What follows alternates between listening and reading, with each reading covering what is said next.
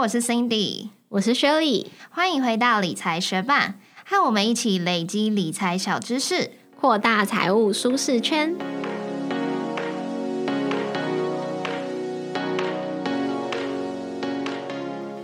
在节目开始之前，我们想要先来念一则学伴在 Apple Podcast 的留言，他叫做“你要我一直打昵称，我会疯掉”。他说：“推荐每集不长，可以利用零碎时间来听一下，增进理财知识，让自己多一点理财观念，慢慢成长，觉得很棒。”我要非常谢谢这位学伴，因为我知道 Apple Podcast 有时候你在评论的时候，如果你的昵称已经被前面的人用掉的话，他就会不让你成功留言。所以我相信这位学伴应该是不断的换了昵称之后，最后终于尝试成功留言给我们五颗星。那我们也很开心能够一起跟你慢慢的成长，增进理财知识。节目准备开始哦。如果有收听我们第六十六集 Podcast 的学伴，就知道我们在那一集节目分享了我毕业五年用 ETF 赚了四百万这本书。那在那集节目，我们有聊到资产配置的重要性，我们可以透过多元化的投资分散风险，稳健成长。那在节目的后段，我们也有聊到要怎么按照自己的风险承受程度去建立股债的资产配置。如果还不熟悉资产配置是什么的学霸，建议你先回去听我们的第六十六集。那资产配置建立完毕之后，我们就期待长期持有下，我们的资产能够有预期的报酬表现。可是不同的资产会随着时间行情在价格上面有变动，所以原先资产配置的比例也会随之变化。这时候定期的做再平衡，也就是把资产的比例重新调整回原先理想的资产配置比例，就显得很重要了。所以今天的节目我们就要来讨论为什么资产再平衡很重要，该怎么执行再平衡，什么时机点来执行再平衡比较好，以及如果不想要自己。执行再平衡有没有什么标的的选择？如果对于资产配置再平衡有兴趣的学伴，就继续听下去吧。为什么我们会需要资产再平衡呢？再平衡就是调整投资组合中各项资产的比例，让资产配置恢复成原本已经考量自己风险承受程度的理想规划。如果是一个多元的投资组合，里面可能就会包含股票、债券、房地产这些资产。假设今天我一开始理想的资产配置比例是股票占七十趴，债券占二十趴，房地产占十趴。那不同的资产各自涨跌一段时间，我们长期持有之后，它的比例可能会跑掉。如果变成了股票占六成五，然后债券占两成，然后房地产因为可能涨势比较好，就变成占了一点五成。这个时候，房地产的占比就会比原先预期的十趴来的多。那如果房市的行情下跌的话，总资产受影响的程度就会比原先只有配置一成的时候影响的来的大。那如果我们有定期进行再平衡，在我们发现说，哦，房市占比从十趴变成十五趴，已经跟我们原先设置的比例不一样的时候，我们去再平衡，把投资在房地产多余的部分卖掉，来买进股票，让这个比例回归成股市七成，债券两成，然后房地产一成的话，那这个风险就会回归成我们当初设定我们可以接受的样子。简单说，再平衡会帮助我们控管投资组合的风险。如果一项资产的比例相较预期来的高，也就意味着这项资产的风险也会高过预期。Vanguard 也曾经做过一项研究，他们将投资组合分配成五十趴债券、五十趴股票，然后以 MSCI 所有国家世界指数作为股票的代表，然后债券的部分是以彭博巴克莱全球综合债券指数作为代表。分析三十年过后有进行再平衡的投资组合，以及没有进行再平衡的投资组合会是怎样的结果？经过一万次的模拟，Vanguard 就做出了两张图。那现在在听 p cast 的你，当然是没有办法看到这两张图啊。不过按照惯例，你只要点击我们 Show Notes 里面的部落格文章链接，你就可以看到这两张图了。那就会发现说，没有进行再平衡的投资组合，三十年过后，债券的部位占比是寥寥无几，而股票几乎占了这投资组合的大部分，所以它的投资组合风险已经远远脱离当初的预期了。那既然我们已经知道执行再平衡对于投资组合的风险控管是多么重要的一件事了，那我们要怎么进行再平衡？要多久执行一次呢？其实再平衡就是透过买卖我们的资产，让各式的资产比例恢复成当初原先设定的比例。如果没有提供碎股的券商，他们就得以一股作为单位来买卖，在资金小的时候会比较难操作，所以还是会有一些误差。可是如果是有提供碎股交易的券商，就可以以一美元作为单位来交易，这样在执行再平衡的时候就会稍微方便一点。假设我们原先是六股四债的比例，那股市大涨之后，资产配置可能变成了七十趴的股票，三十趴的债券。这时候，我们将一部分的股票卖出，将资金买入债券，以维持我们原先设定的六股四债。卖出高涨的股票，将资金投入债券，就是这个例子下再平衡的执行方式。那多久要执行一次再平衡呢？因为买卖的时候会产生交易手续费嘛，所以通常也不建议太频繁的去执行再平衡，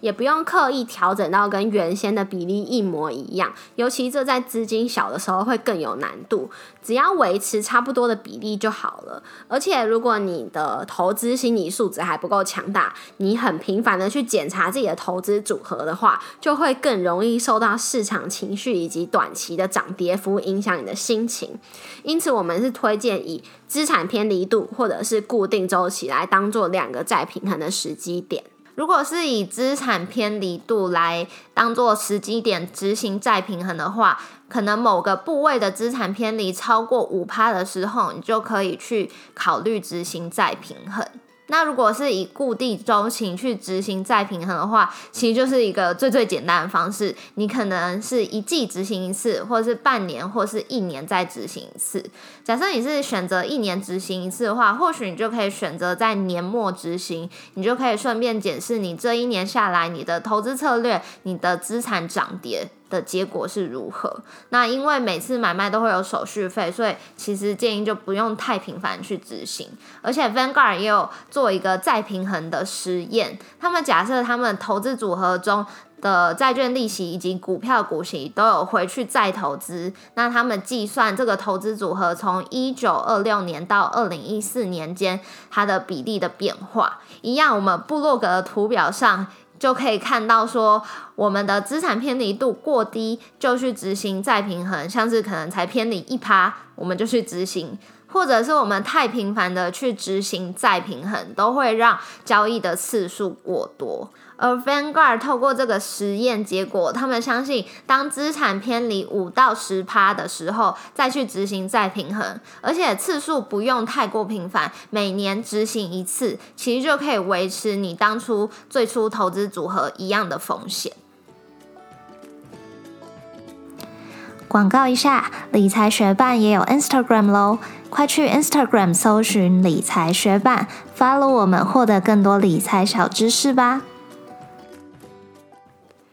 如果你觉得执行再平衡很困难的话，有没有自动帮你执行再平衡的标的呢？有哦，就是股债平衡型基金。一般的股债平衡型基金会有基金经理人经过判断后，直接购买股票债券。那 iShare 也有出一系列的股债平衡型 ETF，也就是 AOA、AOR、AOM、AOK 这四档 ETF，它每半年会去再平衡一次，所以投资人就不用自己。去调整。然而，iShare 这系列的 ETF 跟一般的股债平衡型基金最大的不同在于，这四档基金都是属于组合型基金 （Fund of Fund）。他们不是直接投资股票以及债券，而是由不同的 ETF 组成的。那这个 AO 什么系列的差异在哪里呢？主要就是股债比例的不一样哦。AOA 就是八股二债，AOR 就是六股四债，AOM 就是四股六债，那 AOK 就是二股八债。所以投资人就可以依照自己的风险承受程度去购买适合自己的 ETF。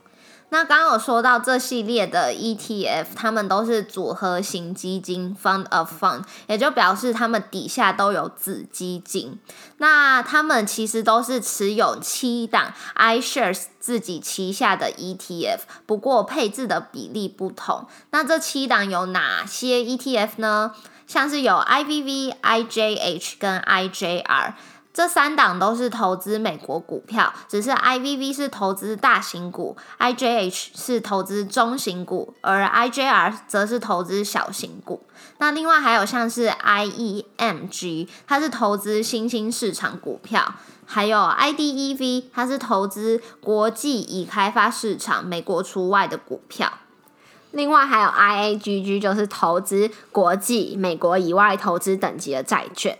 还有 IUSB 就是投资以美元计价的债券。那 iShare 的股债平衡型 ETF 就是透过旗下这七支 ETF 以组合式基金的方式，协助投资人进行全球的股票债券的配置。但是偷懒也是要付出代价的，因为是基金去投资基金嘛，所以母基金要付管理费，子基金的管理费也是要收的哦。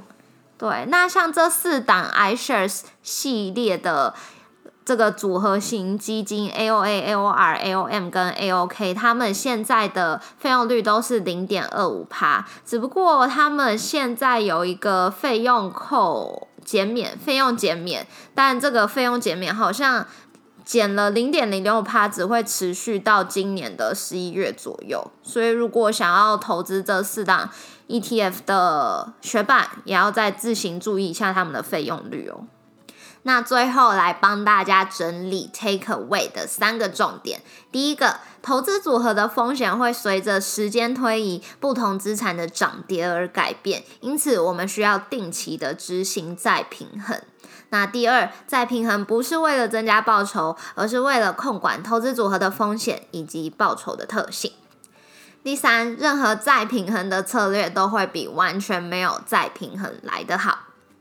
谢谢你在忙碌的生活中愿意播出时间来和我们一起学习。今天这节节目真是特别的短，不知道你是觉得开心还是难过？你的心情可以到 Instagram 来跟我们分享哦。那如果你愿意支持我们，继续把理财学班做得更好，邀请你在 Apple Podcast 帮我们打新留言，让这个节目被更多人听见。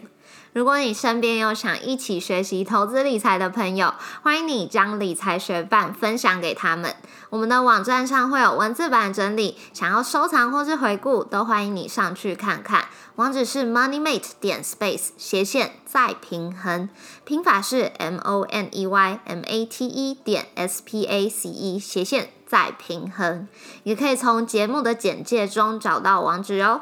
理财学伴，我们下次见。拜。啊，我想到一件有趣的事情，就是上礼拜还是上上礼拜，因为我们虽然在远端工作，但是大家平常都自己躲在家里。可是我们有 team building，就是大家会哎一起出来吃饭，或者是玩游戏，或者干嘛，就看那时候活动什么。然后这次我们就是去射那个镭射枪啊，我知道，我知道，就是去过啊，对啊，然后我们就去射。然后你觉得好玩吗？我个人觉得很好玩，可是跟我一起去的男性朋友都觉得还好，因为他们觉得很像那个收银机刷跳码那个枪，然后就是随便照照，就是也没有出局，就是最后只是比分数看谁多这样的。对，但是我觉得最好玩的点是，或者是说你照别人，然后你扣分什么，你加分他扣分这样，是我就是喜欢在照别人的时候同时。大叫，然后因为我本来会躲起来嘛，所以我就出去又找他，又大叫，然后对方就会吓超大一跳，然后我就会觉得超好笑，所以我大叫看到对方吓完之后，我就开始就是哈哈大笑，然后跑走，所以我就觉得哦，蛮好玩，就是要加强吓人这个 part。我我跟你相反，我都是就是被照到的时候大叫的人，我就会边大叫边逃走，说不要再照我了，然后我就逃赶逃走。因为我算是有点躲在一个我觉得算是死角比较少的角落吧，然后我就会看，我觉得哎、有人快过来，然后我就死就我就跳出去，然后射他，然后就大叫。虽然不一定是我射到他，还是他射到我，但是反正他就会吓到，我就觉得很爽。我觉得我好可以想象你那时候的画面跟动作，一定很白痴。你下次可以去试看看。哦，不然就是我跟你一起去玩就好。嗯，那要找一些可以让我们吓的人。好，如果有人想报名的话，去 Instagram 私信我们。如果想看 Shirley 在那边大叫的话，